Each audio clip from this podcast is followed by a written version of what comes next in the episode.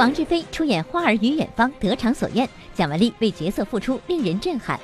电视剧《阳光那些事儿》一人热拍，杨毅竟没给老爸杨少华安排角色，电影豁出去了，或称颜值最低剧组。李幼斌新作越来越少，有原因，没特技，没替身。电影《铁道游击队》如何拍摄？听秦怡讲述幕后故事。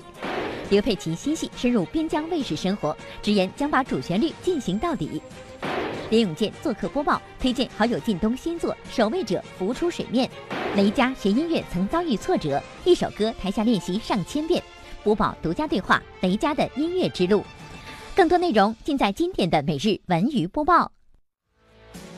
各位朋友，大家好，欢迎收看，这里是正在为您直播的每日文娱播报大头条，我是维之。大家好，我是欧阳慧。那今天节目一开始呢，还是要提醒大家参与我们的摇一摇中大奖的活动。那今天呢，你有可能获得我们送出的热映电影纪念品一份，以及来自万达影院和首都电影院金融街店提供的电影票两张，所以千万不要错过喽。好了，下面来说由蒋雯丽和王志飞主演的电视剧《花儿与远方》呢，日前举行了专家研讨会。在会上呢，王志飞就大谈演员和角色的关系，认为作品才是一个演员的立身之本。嗯，没错。那在他眼里呢，他在剧中扮演他妻子的蒋雯丽，在揣摩角色方面绝对是演员的榜样。他坦言哈，呃，蒋雯丽为这个角色付出的心血是让他感到震惊的。爱角色而不是爱自己。这才是做好演员的一个基础。爱角色而非爱自己。王志飞在接受采访的短短十五分钟内，角色两个字提了不下十次。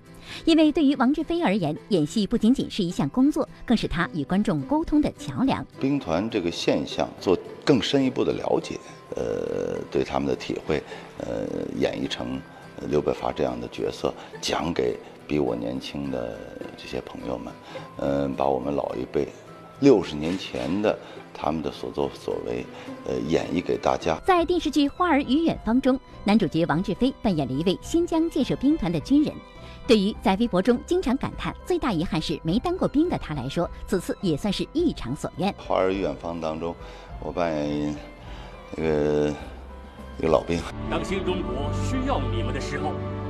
你们将担负起建设边疆、保卫边疆的重任。军人的形象当中体会呃军人的生活，所以这是我的荣幸。男人嘛都有当自强哈。而对于王志飞来说，出演新剧更大的收获，则是认识了戏中扮演自己妻子的蒋雯丽。一向对自己严格要求的王志飞惊讶发现，对于角色的付出，竟然还有蒋雯丽这样更疯狂的演员。我我在圈里边就是有名的认真了，可他真的比我还认真。文丽呢，通过呃请示公司之后，呃，另外又请来改编。嗯，帮助我们，呃，按照导演的想法，按照演员的想法，重新，嗯，把把很多的桥段啊，呃，理顺。白天拍了一天的戏，夜里边还可以谈到三四点钟，第二天早上还要拍戏啊。没错啊，说到这个文艺工作的原则呢，第一条呢，便是要以人民为中心的创作导向。那我们接下来要讲的这一系列的电视剧呢，都是扎根于老百姓生活的作品。没错，那这部反映天津老百姓日常生活的电视剧《阳光的快乐生活》最新一部之《阳光那些事儿》，艺人目前正在热拍。但是我们的记长呃记者前去片场探班的时候呢，却并没有发现以往都有出现的杨少华的身影。难不成杨毅这次竟没有给父亲安排角色？你凭啥砸我的枪？我砸你车，我应该砸你嘴。对我们这个行业呢，很多人好像了解，其实不了解。他的后台、他的前台、他练功、他的家庭到底是什么样的，都听的是传说。这次我们演绎了。三分之一，阳光果然还是那个耿直的阳光。此番在电视剧《阳光那些事儿》艺人中，杨毅扮演的相声演员阳光，不仅在自己的工作单位脾气火爆，在业余时间也是常有惊人之举。小文看了只能说一句：水土不服，只服你。我跟他赌气，就枪火枪的那儿就跳河了。是灾祸，为了赚钱犯法的事儿别做。成功的人一定。其实你干什么工作，你要认为是苦就别干了。我喜欢，我认为这是玩儿。当然啦，上面的片段都是剧情需要，正常画风下的阳光依旧是我们熟悉的那个爱岗顾家、热心肠的天津爷们儿。此番在讲述曲艺工作者生活的电视剧中，阳光与多位相声同行合作，只是在探班现场，我们并没有看见那个观众们特别熟悉跟喜爱的、时刻笑眯眯的老大爷。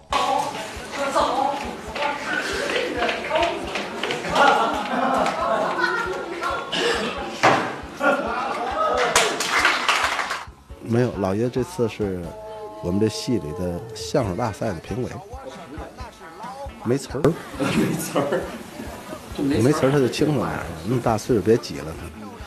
杨毅老爸杨少华，知名相声表演艺术家，今年已有八十五岁高龄。早在二零零三年就和儿子杨毅凭相声《肉烂在锅里》获得央视相声大赛一等奖。谁借钱不还了？我不做买卖赔了吗？是你做买卖，我赔了。二零零四年加盟阳光系列，至今已有十三个年头。您找我爸，那个我爸他不在，谁不在？谁谁谁不在？我一接电话就不在不在的，怎么回事这个？我不住这儿呢，我不在这住，看看这有没有富裕房子。做梦都想住这儿，我做梦都想住这儿，做梦都想住这儿。玩这个戏的话，他也会特别耐心的，就是跟您走那么多遍。对对对，我不好再说好，那就是好啊。您要不好，我们全是瞎掰。感觉您有点就是哄着爸爸在好。反过来了，就跟哄小孩一样。刚才坐车里还说了，我说你看咱爷俩多好。我说您都八十好几了，我拉着您，咱还能演场戏，这种欢乐就等于带着孩子买玩具一样。无论是杨少华的老小孩梗，还是零片酬梗，都被外界津津乐道。而八十多岁高龄依旧活跃在荧屏前，一方面体现了杨少华对儿子的支持和疼爱，另一方面也体现了他对舞台、对观众的难舍之情。呃，上哪儿演出去了？有时还去呢，哪儿都去。来电话，看了吗？不去了啊！告诉他，嗯，给多少钱都不去。好了，下面来说抗战题材影片豁出去了呢。昨天呢，在文安举行了新闻发布会，各位主创呢是在现场亮相。嗯，可是这发布会刚一开始啊，不知道怎么回事，制片人韩英群一上台就泪洒现场，到底发生了什么事儿呢？我大哥呀，我说求一个事儿，你别说求啊，我说有一部电影离你特合适，我激动，不敢当。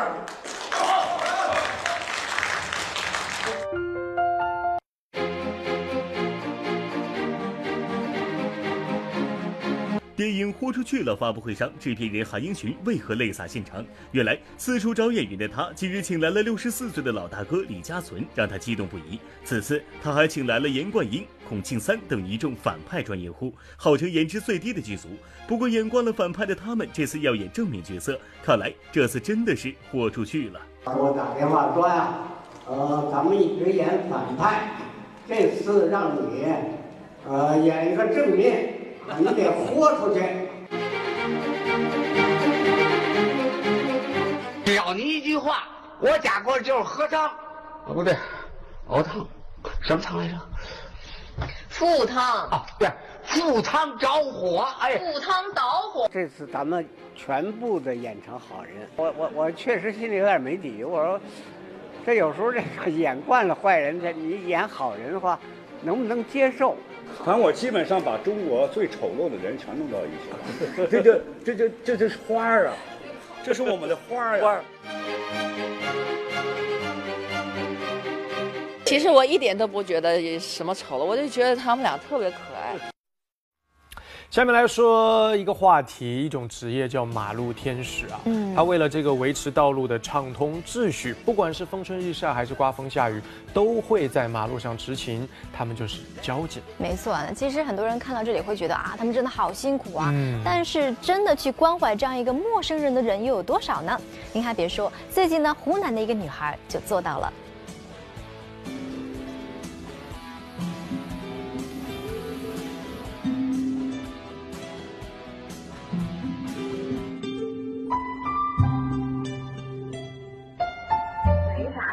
我看到有一个交警站那，因为我们在那边上班嘛，基本上下班都能看到有交警站那。然后昨天下雨了，我就看着没穿雨衣，所以就想着给他点一个。昨天就看了个背影，我也不晓得长什么样，没处理。嗯，我一天没有出门，然后我也是点了外卖，那天超级冷，我就想说，确实昨天下雨了，挺冷的，就干脆给他也带了一点。哇，看到之后真的好温暖哈！难怪网友都说一份外卖单嗯温暖了一座城。其实，我们每个人都能够献上一点点这样的小温暖，可能这么寒冷的冬天也会变得更好一些的。嗯，今天那个慧慧也是带病工作，需要喝热水吗？你也是带病工作。好，我们下来再来聊一聊啊，大家经常走进电影院呢，会看过很多类型的影片，但是您看过京剧电影吗？一起走进今天的播报多看点。京剧电影《风雨同仁堂》在北京开机，京剧老旦演员赵宝修再次主演。作为传统剧目，该戏剧已经上演了将近一百五十场，如今用电影形式呈现，会有怎样的不同呢？电影的受众面更广泛，更就是更更大众，是吧？就让让更更多的人，是吧？甚至于我们比较边远的地方，是吧？通过电影，我们剧我们剧组是到不了那儿的，对不对？但是通过电影都可以能达到。日前，韩东君现身上海为品牌精品店开幕活动助阵，而最近由他和马天宇等主演的电视剧也发布了最新片花。韩东君版的司马懿成为了大家热议的话题。此前，吴秀波在《军师联盟》中就曾饰演司马懿，演技备受好评。韩东君坦言，此次他压力不小。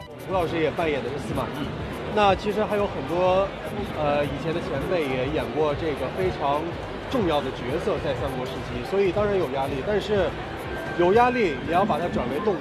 由著名表演艺术家陈佩斯发起的北京喜剧艺术节已举办六届，第七届北京喜剧艺术节将于十月十三日至十二月十七日在北京喜剧院展演来自多国艺术家的九台三十七场戏剧佳作。在今日的启幕仪式中，香港导演詹瑞文携新派喜剧《意乱情迷》率先登场。欢迎回来，这里是正在为您直播的每日微播报大头条。大家好，我是维之。大家好，我是欧阳慧。说到李幼斌呢，大家可能第一时间想到的是在《亮剑》当中他塑造的李云龙暴脾气，但是嗯生活中的他，您了解吗？没错，生活中据说他是一个呃简单执拗、低调、惜字如金的人，真是这样吗？一起来看看。作为一个从业四十多年的老戏骨，李幼斌给大家演绎了无数经典作品。但是最近这几年，李幼斌不管是媒体的曝光率，还是拍戏的频率都很低。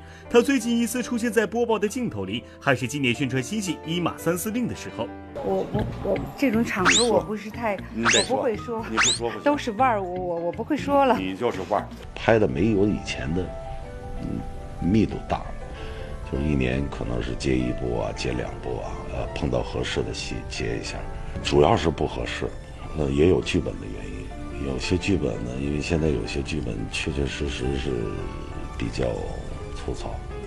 低调、执拗、惜字如金是大家对李幼斌的印象。李幼斌可以说把自己所有的心思都放在了拍戏上，包装、宣传对于李幼斌而言似乎是一件很遥远的事情。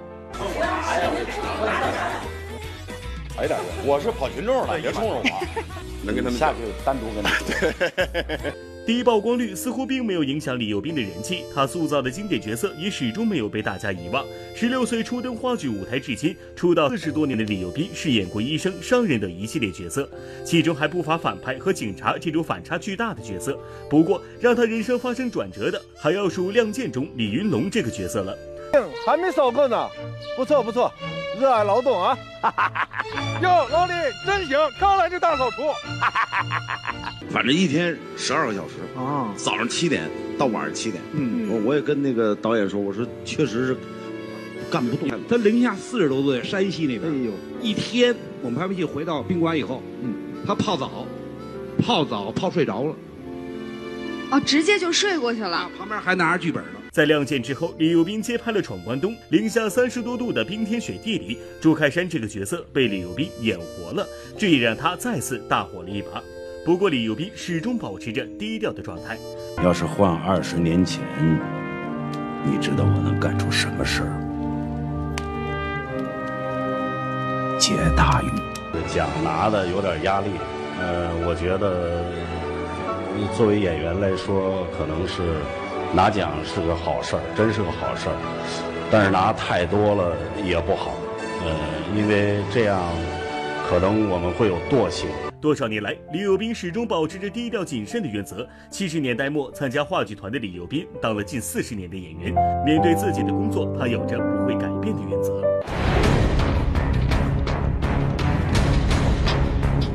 现在基本就奔这五十多岁以上的了，嗯，你能演，你四十多岁的都不能演，不行，你演着就不对了。所以我们尽量的就是，呃，实际一点，就是演的演个老头儿啊。那你答不答应今天晚上他们搬回来住吧？别想那美事儿，我教你技术，我供你吃，我没教你做人，是不是？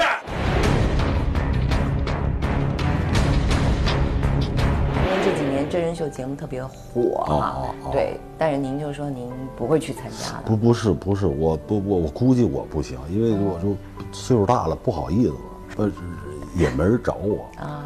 呃，咱们呢也干不了这个事儿，我估计我干不了，我也不看这节目。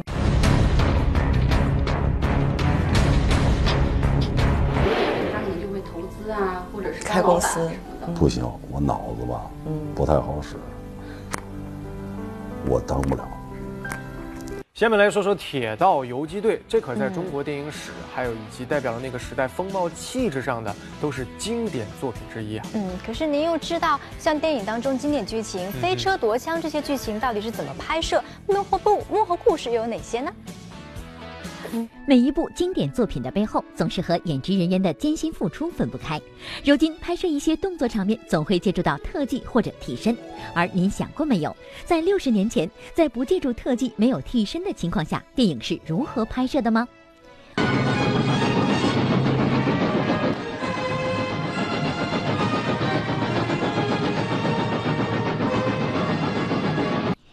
一九五六年，上海电影制片厂拍摄《铁道游击队》，其中有大量扒上飞驰火车的高难度动作。饰演队长刘洪的曹慧渠，当时是广州军区战士话剧团的演员。此前只有舞台表演经验的他，是怎么完成的呢？就是说，这火车走什么速度，哪个手先上，哪个手先抓住，这就有一定了。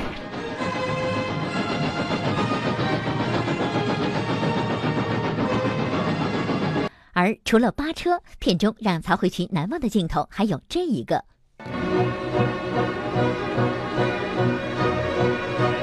在影片即将结束的时候，方林嫂被押上刑场，刘洪飞骑营救，从火车头前穿越铁路。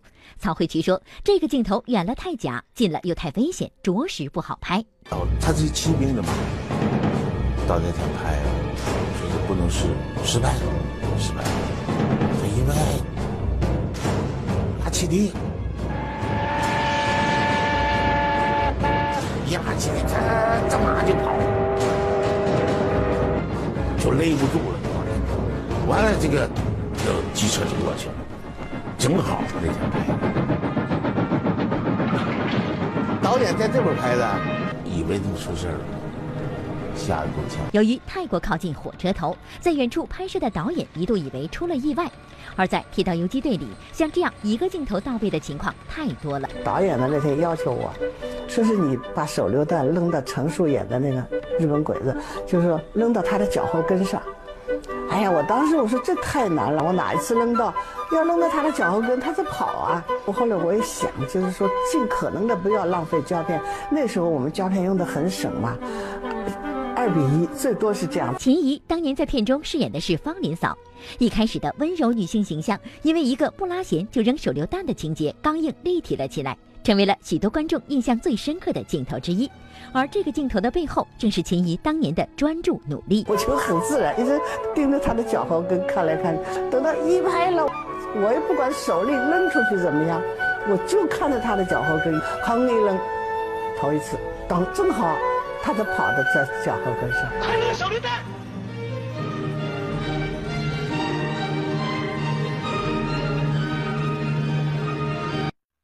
哎呀，我以为那个炸弹要炸 啊！大家不知道有没有发现啊？现在这个天气是越来越冷了，在这个公交站呢，等公交时的时候，这个路边的座椅，哎呀，那真的是凉啊！但是呢，您还别说，最近就真的有人呢为座椅啊，就是缝上了衣服。我们一起来看一看。您看到最近哈尔滨一位八十四岁的老奶奶呀，就用棉布和棉垫为公交站台的座椅缝制了棉座套。这件事儿让大家感到十分的暖心。那这位奶奶呢，叫做张桂珍啊，她说自己从去年开始就给公交站台的座椅做棉垫，脏了还会拿回家洗，破了就再补补。哇，这个真的是让人感觉太暖心了。而且这种行为呢，我觉得，呃，给我们这个和谐社会，给大家的心灵上的暖意，远大于身体上体会的暖，所以为奶奶点赞。欢迎回来，下面来说说演戏。大家都有一句口头禅叫做“戏比天大”。嗯，接下来呢，我们要说的是成龙和韩韩童生。虽然他们戏路不同，年龄各异，但是都在默默的付出，坚守着戏比天大的承诺。作为一名合格的演员，磨练演技是他们表演生涯一直需要努力的方向。很多演员的作品之所以能受到大家的喜爱，靠的是他们对角色的执着以及戏比天大的坚守。成龙的功夫片是不少影迷的最爱。为了拍戏，成龙鼻子断过，手指断过，胸口裂过，甚至因为拍戏太过拼命，曾被保险公司列入黑名单。他的成家班也被拒绝购买保险。在成龙的电影当中，我们经常能看到各种惊险刺激的动作，这些都是成龙及成家班一拳一肉用命换来的。所有的危险动作，人家不做的时候，就是让我们来做。所以，从几十年前开始到现在。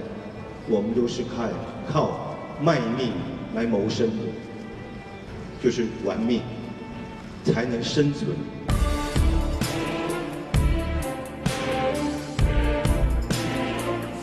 在摄影机面前，摄影机一启动的那一刹那，你就在想我要不要跳？但是一听见那个声音，我们就不会退缩。年少时，韩童生报考中戏失利，意外被中国国家话剧院看中。进入国画后，他开始了每天拉大幕、饰演路人甲乙丙丁的生活。这样扎根群众的演出经历，让韩童生一直遵循着演员的职业操守，那就是演每场戏都得来真的。只要我们在这之前沟通好了，这场戏你觉得走向是对的，那我就这样演了。因为我进去很难拔出来。你跟我说实话。那老东西是不是欺负你了？他是不是非逼着你嫁给他？甭老一口一个老东西，老东西，他是我的未婚夫，你未来的女婿。好，你真是我的好闺女啊！一年多了，我这当爹的愣是一点都不知道。我是属于到这种戏的时候就真来，就是真的。我始终相信，我真，你就被感动；我假，我自己都会觉得你都不自信。演员这个职业，谁骗得了谁？很多年轻的演员也把这些前辈作为了自己学习的榜样，他们的演技或许还有待外界的检验，但对演戏的这份认真钻研，足以让他们深入生活，创造出更加出彩的作品。真的没有人性了吗？欺骗自己兄弟的人，有什么资格教训别人？我是没有死过一次的，我怎么可能知道你的真实面目？刚才感觉看你说那段戏，都有一种看那个话剧啊，什么那种舞台剧表演。对，因为那也是我师哥，然后我们都是中戏毕业的，然后就是可能在学校我们的毕业大戏就是没有麦克风的，然后你要用你的声音去穿透整个剧场。作为中央戏剧学院的学生，毕业多年的张翰一如当年在学校里对自己要求严格，在拍摄新戏时，他甚至一度拒绝用替身的提议，坚持动作戏都自己来。这一刀过，然后我可能一脚先给你踹过去，然后我捡起枪，用嘴巴，你杀了我呀！刚才说让你用替身，你都不用啊？哦，不用，我我很我很喜欢拍打戏。出道便与张艺谋导演合作的窦骁起点远远高于许多同辈演员，但是山楂树之恋过后，窦骁似乎渐渐沉寂。今年窦骁终于又凭借作品《楚乔传》再赢得大家的关注。他把烟熏从潇洒俊逸到腹黑多疑演绎的又可恨又可怜。为了这个角色，他甚至一度在拍摄时晕倒。休克两回，啊，在拍结尾台最后喊白声，喊完之后呢，娘娘娘喊的有点很大范了，娘，就过去了。母亲，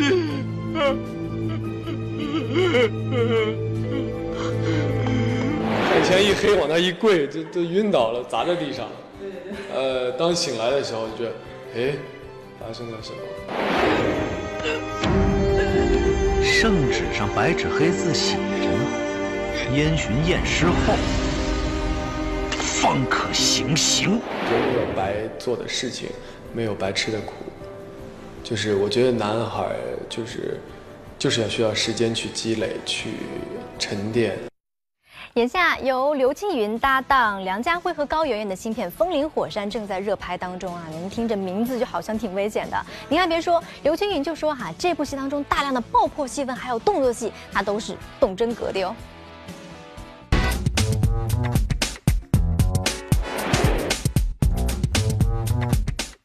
眼下，刘青云正在和梁家辉、高圆圆合作警匪片《风林火山》，片中饰演警察的刘青云有不少动作戏和爆破戏。不过，演了二十几年戏的资深演员刘青云对此却并不畏惧。就是在这个是我们在外面放了一条九条街，晚上拍了一个晚上，对。还有呃，在那个惠州也拍了差不多差不多一个月。呃，这个戏，嗯，也不能说很辛苦，就是很多动作。还有导演要求都非常高，很多动作还有爆破都是来真的。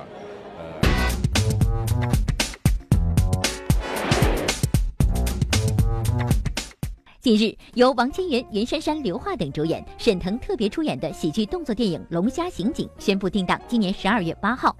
要说沈腾今年的大银幕作品可谓是大丰收，他客串的《羞羞的铁拳》刚刚拿下了十一档电影票房冠军，眼下他又参演了吴君如的电影导演处女作《幺幺零》，而此番在《龙虾刑警》中，他又客串了一位龙虾店前老板。那坐点尝尝吗？再我这都装修好好的，你拿来就用。我这连吧台都是实木的。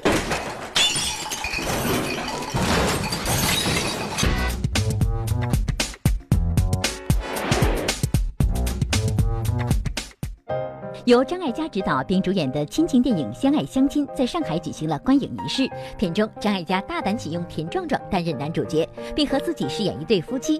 活动现场，田壮壮谈及影片中的情节，也是感受颇深。赖你说的是上海情，哎，季妹妹，你回来了。我跟你说，你真是太幸福了。各位朋友，大家好，欢迎收看，这里是正在为您直播的每日文娱播报，我是维志。大家好，我是欧阳慧。好，下面首先来说，以全国时代楷模魏德友的《先进事迹》改编的影片《守边人》呢，昨天在北京举行了首映仪式啊。这个主创呢，刘佩琦还有刘媛媛呢，都是出席活动。嗯，那电影《守边人》呢是呃守守边人是在真实再现了半世纪戍守边疆的卫士魏德友的真实故事。那这也是啊刘佩琦再一次出演的主旋律题材作品。而刘佩琦本人也说呢，他一直以来都对主旋律题材作品是情有独钟的。我扮演了魏德友，嗯，我扮演了杨善洲，嗯，我坚守这个风格，呃，把主旋律进行到底。电影《守边人》发布会上，戏骨刘佩琦一上台就表明立场。这次他在电影《守边人》中饰演半世纪戍守边疆卫士魏德友。用刘佩琦的话说，拍摄《守边人》电影是一种全新的人生体验。深入他们生活后，才知道守边人的工作和生活有多么的艰辛。魏德友，中共党员，新疆生产建设兵团第九师幺六幺团退休职工，自一九六四年起坚守在新疆毗邻边境线的一片无人区，在二零一七年一月获得中国往事感动二零一六年度网络人物。那你像今天这么热闹的场面，呃，他会应接不暇的。几十年都在边疆，就是老两口，呃，羊、鸡、牛，再也见不到什么人了。还有一桌子一。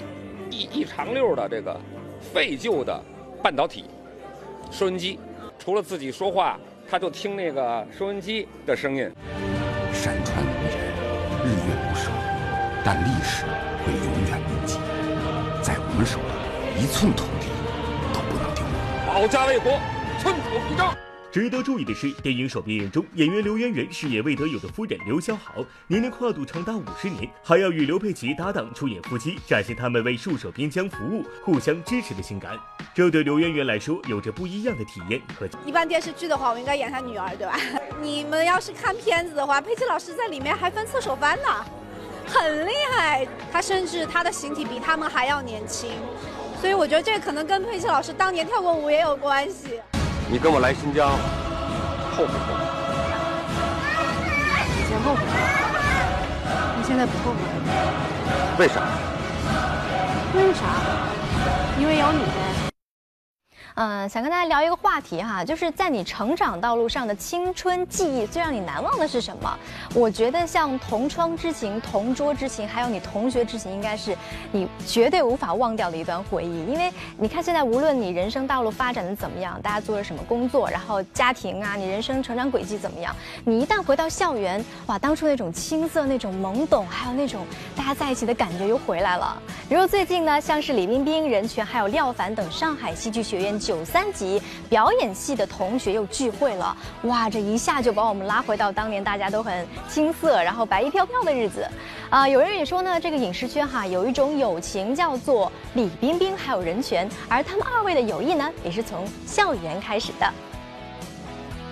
第一次觉得九宫格太少了，原谅我今天要刷屏了。这存的不是图，是满满的回忆啊！一言不合就开启刷屏模式，合影晒到停不下来。许久没有见到如此激动雀跃的李冰冰、小文，我仔细一看，廖凡、任泉、范志博，这不都是上海戏剧学院表演系九三级的同学们吗？原来大家齐赴上海，就是为了参加这场毕业二十周年的同学聚会。二十年，如今可以理解什么是弹指一挥间。短短三天相聚，和老师同学们恨不能把所有故事都回忆一遍。不过，当所有人都在兴致勃勃地发着聚首大合照时，李冰冰的疯狂刷屏里却出现了一个十分委屈的评论：“老铁都没晒和我的单独合影。”都说影视圈有一种友情叫人权李冰冰，而他们的友谊就是从校园开始的。我在演戏的时候，感到一种巨大的快乐，我兴奋，我陶醉，我觉得自己伟大。最深的印象，大家应该有共识，两根辫子，嗯，然后非常胖。然后脸上两团红，而且那个红脸蛋上还有带着血丝，穿个大花裤子，那时候在学校校园，非常绝对穿过。无论认识十年还是二十年，无论是作为同班同学还是合作伙伴，这对知心好友的相处模式还真没怎么变过，互怼起来谁也不输谁。这门肯定没有关。你还是觉得冷是吗？不是，它底下冒风。他心里有风。我觉得他们都心里有风。能关水吗？那么不环保，小点水可以吗？多么不环保啊！你小一点水可以吗？一小溜，这没摘。可以了。你太糊弄了。除了李冰冰和任泉，从上戏九三级表演班走出来的知名演员还真不少。实力演员廖凡，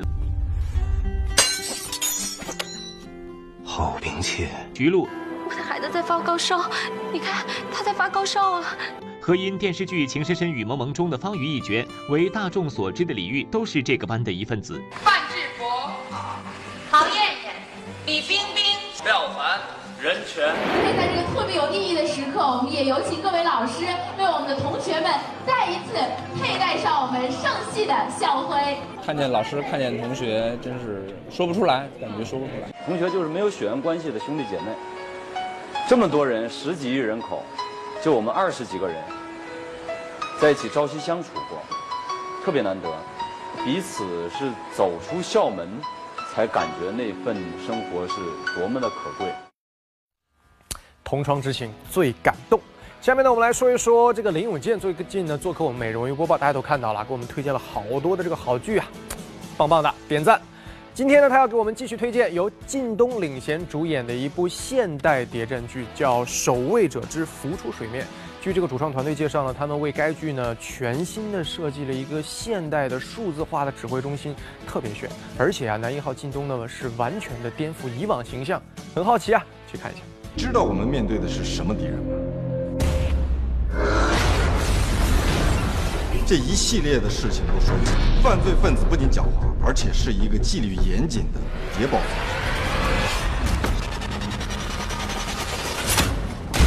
织。有句话说的是啊，我们看不到黑暗，是因为有人把黑暗挡在了我们看不见的地方。大家可能经常会在电视上看到军人呐、警察呀、消防员、战士啊牺牲奉献的场面，可要说起国家安全人员。很多人的第一感觉就是神秘，这当然是跟他们的职业特殊性有关。不过呢，可以肯定的是，他们同样是一群为了信仰、为了国家和人民时刻战斗、阻挡黑暗的人。靳东主演的现代谍战剧《守卫者浮出水面》，讲述的就是这样一群人的日常。第一副走的漂亮极了，比目鱼先生。比目鱼。这个人是一个不折不扣的情报王。我本人呢也演过谍战剧，像黎明之前，当时还有人说我把恶人演成了偶像。不过话又说回来了，能这样也挺有本事啊。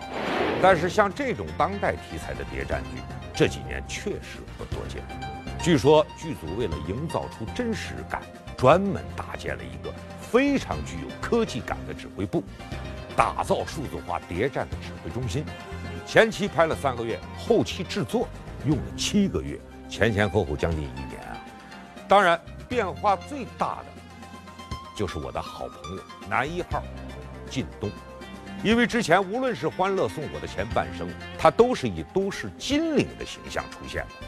这次他塑造的是侦查员洪少秋，是个有血有肉的硬汉，而剧中肉搏呀、飞车呀、追踪啊、枪战啊，一个都不少。这叫什么？这才是真正的演员。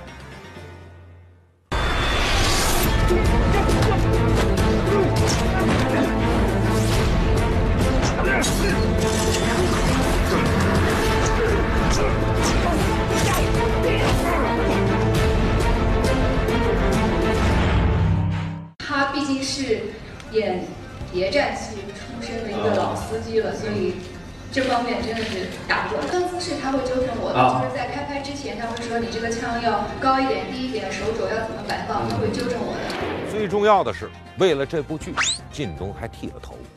当然了，像我和靳东这样的人，人长得帅，发型长短也就无所谓了。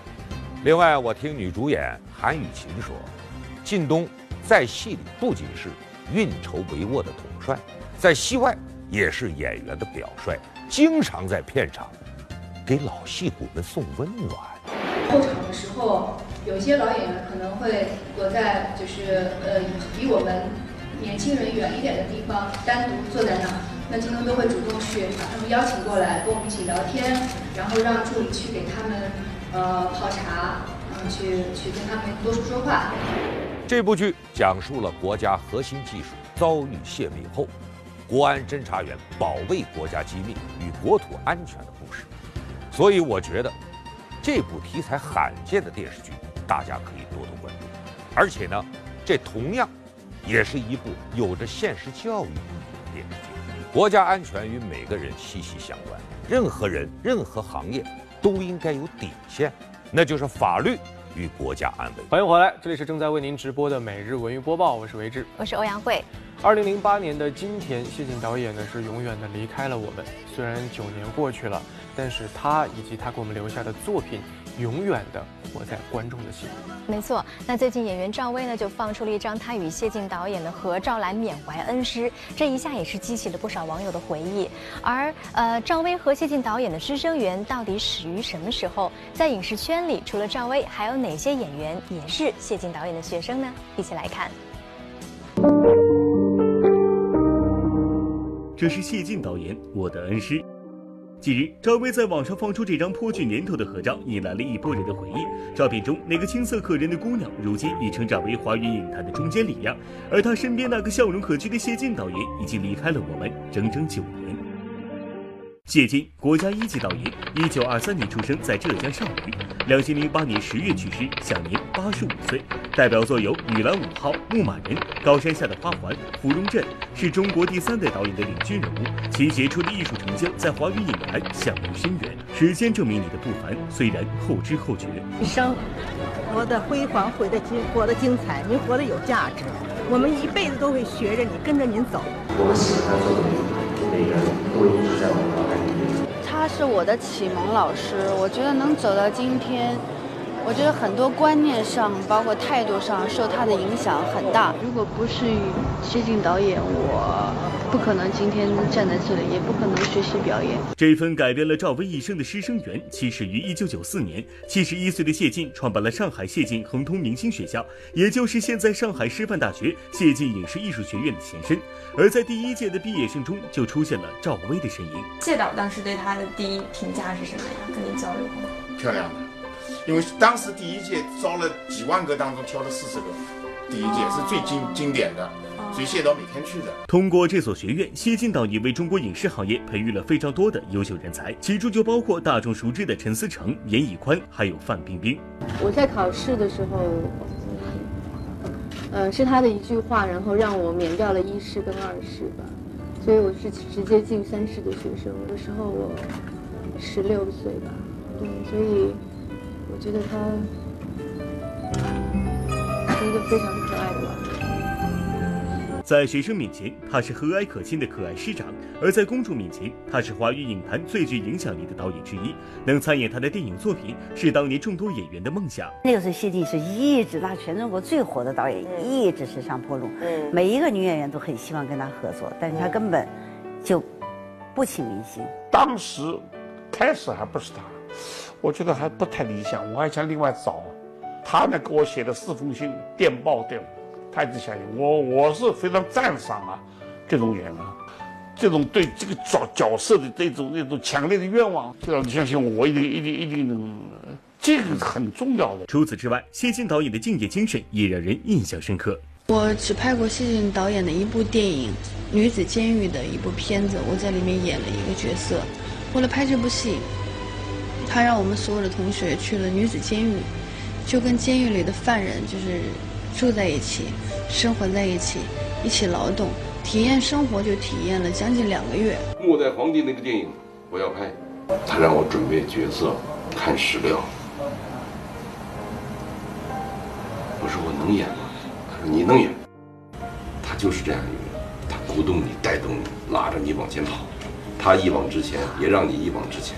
一旦他沉浸于电影创作，用废寝忘食来形容也不为过。他正是的对工作方面是没日没没夜的。我看到他就是很晚才回家。导演是非常累的呀，实际上他就不应该在工作，应该好好的休息。他永远给我感觉是一个充满活力，永远在计划自己下部电影，就没有看到过他垂头丧气的时候。正是这种一丝不苟的工作态度，成就了当年多部电影的票房奇迹。谢晋导演用这腔对艺术火一般的热情，为电影事业献了青春，献终身。在两千零五年的中国电影百年华诞时，谢晋获得了金鸡百花电影节颁发的终身成就奖。感谢我们的颁奖嘉宾。你看他家里那个金鸡一大堆呀，像个鸡圈一样。我还准备拍一个四川题材的影片，这个影片叫做《江湖记》。目不旁视，义无反顾，因为难过，因为怀念他，因为再也见不到他。他为电影活的，他创造过好的电影。好了，下面呢来说一说青年歌唱家雷佳。喜欢音乐的朋友啊，对他肯定不会陌生。最近呢，由他演唱的《爱国之恋》，多想对你说呢，是入选了第十四届精神文明建设五个一工程奖。嗯，没错，我们来翻看一下雷佳的履历啊，嗯他曾多次获全军文艺汇演一等奖以及中宣部五个一工程奖等重要奖项。那除此之外呢，雷佳这些年是频频在各大文艺汇演演出。那作为新国风倡导者，他在音乐风格上会有哪些特色和亮点呢？一起来看一看。愿是自信，多想对你说，每个人的梦都是民族的求索。深情大气的曲调，寓情于声的演唱，雷佳的舞台表现极具感染力。在今年九月份五个一工程奖评选中，雷佳有两首歌入选，分别是《多想对你说》和《爱国之恋》。在此之前，他曾获金钟奖声乐大赛金奖、青歌赛民族唱法金奖。在各大重要文艺演出中，雷佳用他的新国风音乐征服了众多中外观众。看那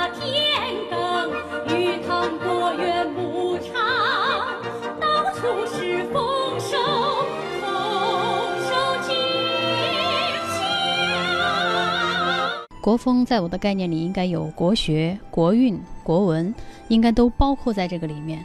那么新的国风就是用新的这种艺术手段和我们现在的包装手法，然后把我们中华文化的优秀的这种传统文化，用音乐的方式体现出来。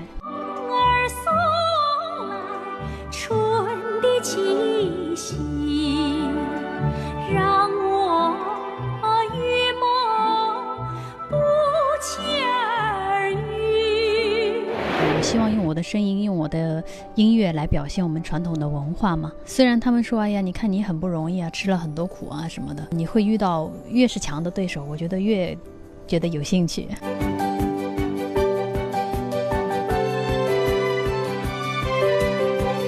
湘妹子雷佳初中毕业后进入湖南省艺术学校，开始学习花鼓戏。这个专业也曾孕育出李谷一、张也等知名歌唱家。雷佳身上有着湘妹子的典型性格特征：吃得苦、耐得烦、不怕死、霸得蛮。如今音乐事业蒸蒸日上，可雷佳当年也经历过很多挫折，这其中也包括青歌赛的两次失利。我参加了三次青歌赛，嗯，前两次都是到个人决赛的时候都是优个人优秀奖。嗯，离等级奖还有一点距离。嗯，但是我自己对我的演唱还是非常有信心。特别是我觉得比赛是一个特别锻炼人的事情，因为平时有总总是自己在一起嘛。实际上比赛是一种交流。虽然他们说，哎呀，你看你很不容易啊，吃了很多苦啊什么的，但是我觉得，因为你干的是你最喜欢的一个事业，你每天都应该在快乐当中度过。我觉得这种舞台，你会跟不同的人在一起，然后可以。激发你更多的能量，你会遇到越是强的对手，我觉得越觉得有兴趣。上台演唱之前，不管你唱了多少遍了，尽管可能唱了上千遍，肯定是需要一遍一遍的练习。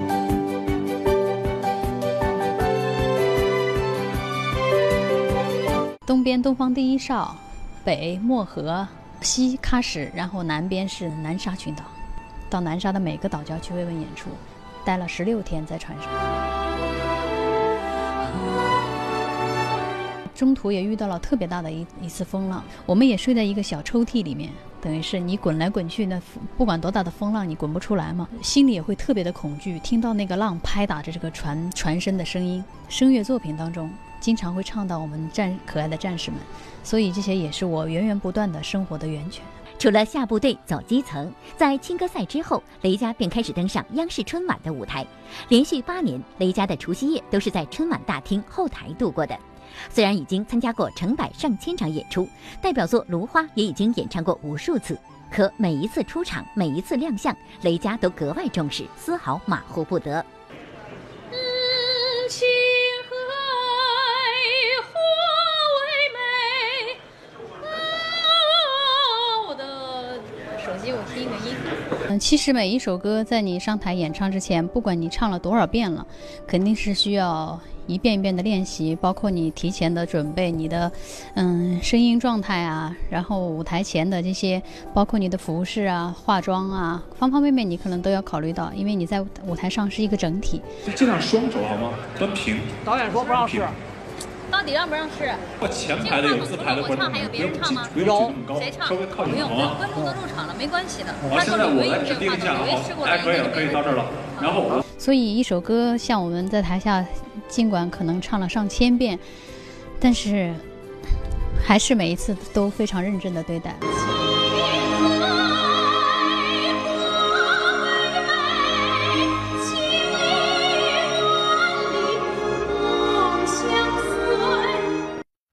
现在是七点二十四分啊，很快又会到大家饭后呢围坐在一起，一家人。看着电视剧，幸福的时刻了。对，想想都特别的温馨啊。没错。啊，其实看电视剧呢，也会有一些很多大家带着问题或者疑问去看。就比方说，很多人会好奇说：“哎呀，这个剧里头演的什么哭戏呀、吵架戏呀，甚至是一起一言不合就打起来的戏呀，到底是怎么拍的呢？”之前呢，还有一个网友特别可爱啊，给一个这个打戏的演员呢，这个在微博下面留言。嗯。因为刚刚看完他一个打戏的影片，打得非常精彩，但是负伤严重啊。他说：“哎呀，你已经，你一定要好好养伤啊，这这。”打的这么严重，什么时候才能康复啊？对啊，然后我们就很好奇，说片场的一些，比如说扇巴掌，或者是真的打架的戏份，都是真的吗？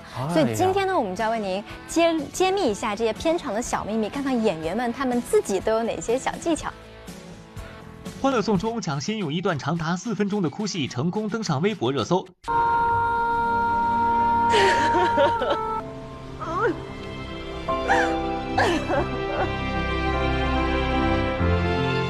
芈月传》中，孙俪用一段歇斯底里的哭戏，成功吓哭了自家孩子。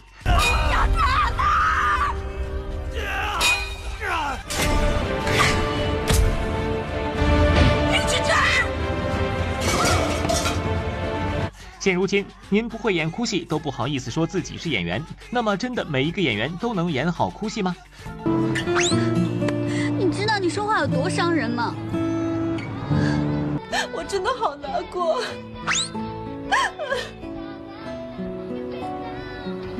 妈。春风十里不如你，大结局余热未消。张一山在该剧哭戏引起网友热议。在这部剧接近尾声时，张一山饰演的秋水爱情友情多方面被虐，导致他的眼泪就没有停过。这也让网友们好好欣赏了一把教科书式的哭戏。不同于时下年轻人哭就要撕心裂肺的理解，张一山的哭总是含蓄而隐忍的。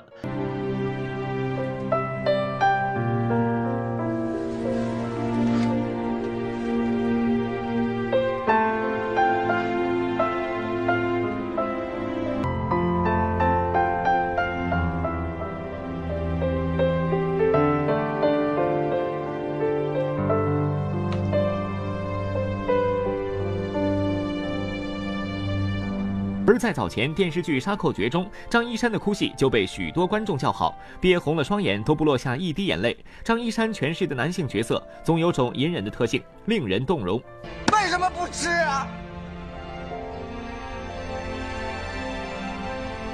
强，你们不吃，我替你们吃。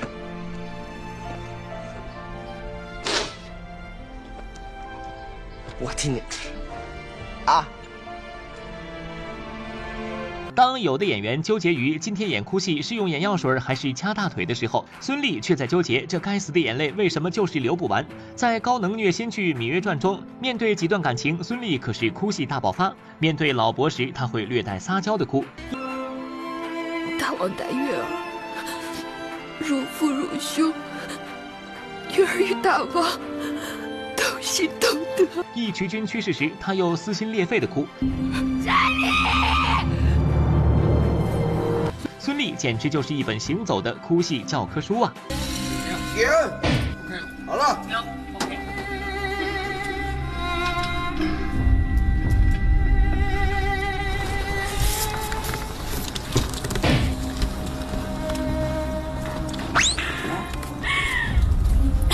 我告诉你。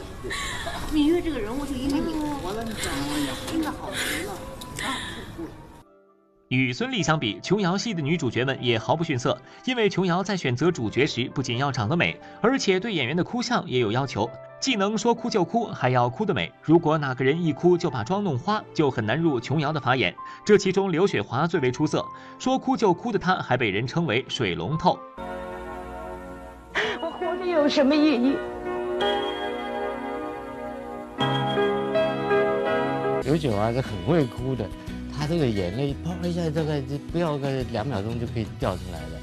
那那大家就只好就拼命的练哭功啊，就就谁哭得快，谁哭得厉害。就在这水云间，我不要你，我不要你，你只会骗我，你现在还要来骗我爹。我连 能哭出泪别，到后来都练出来了。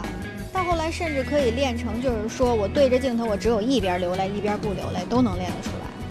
不用了，我喜欢他现在这个样子，我才能想着我外婆。有人哭得美，有人却哭得实在是有碍观瞻。当宋小宝皱着一张小黑脸痛哭失声时，和他搭戏的对手们掐着大腿，也阻挡不了喷涌而出的笑意。啊，你快要走了。Thank you.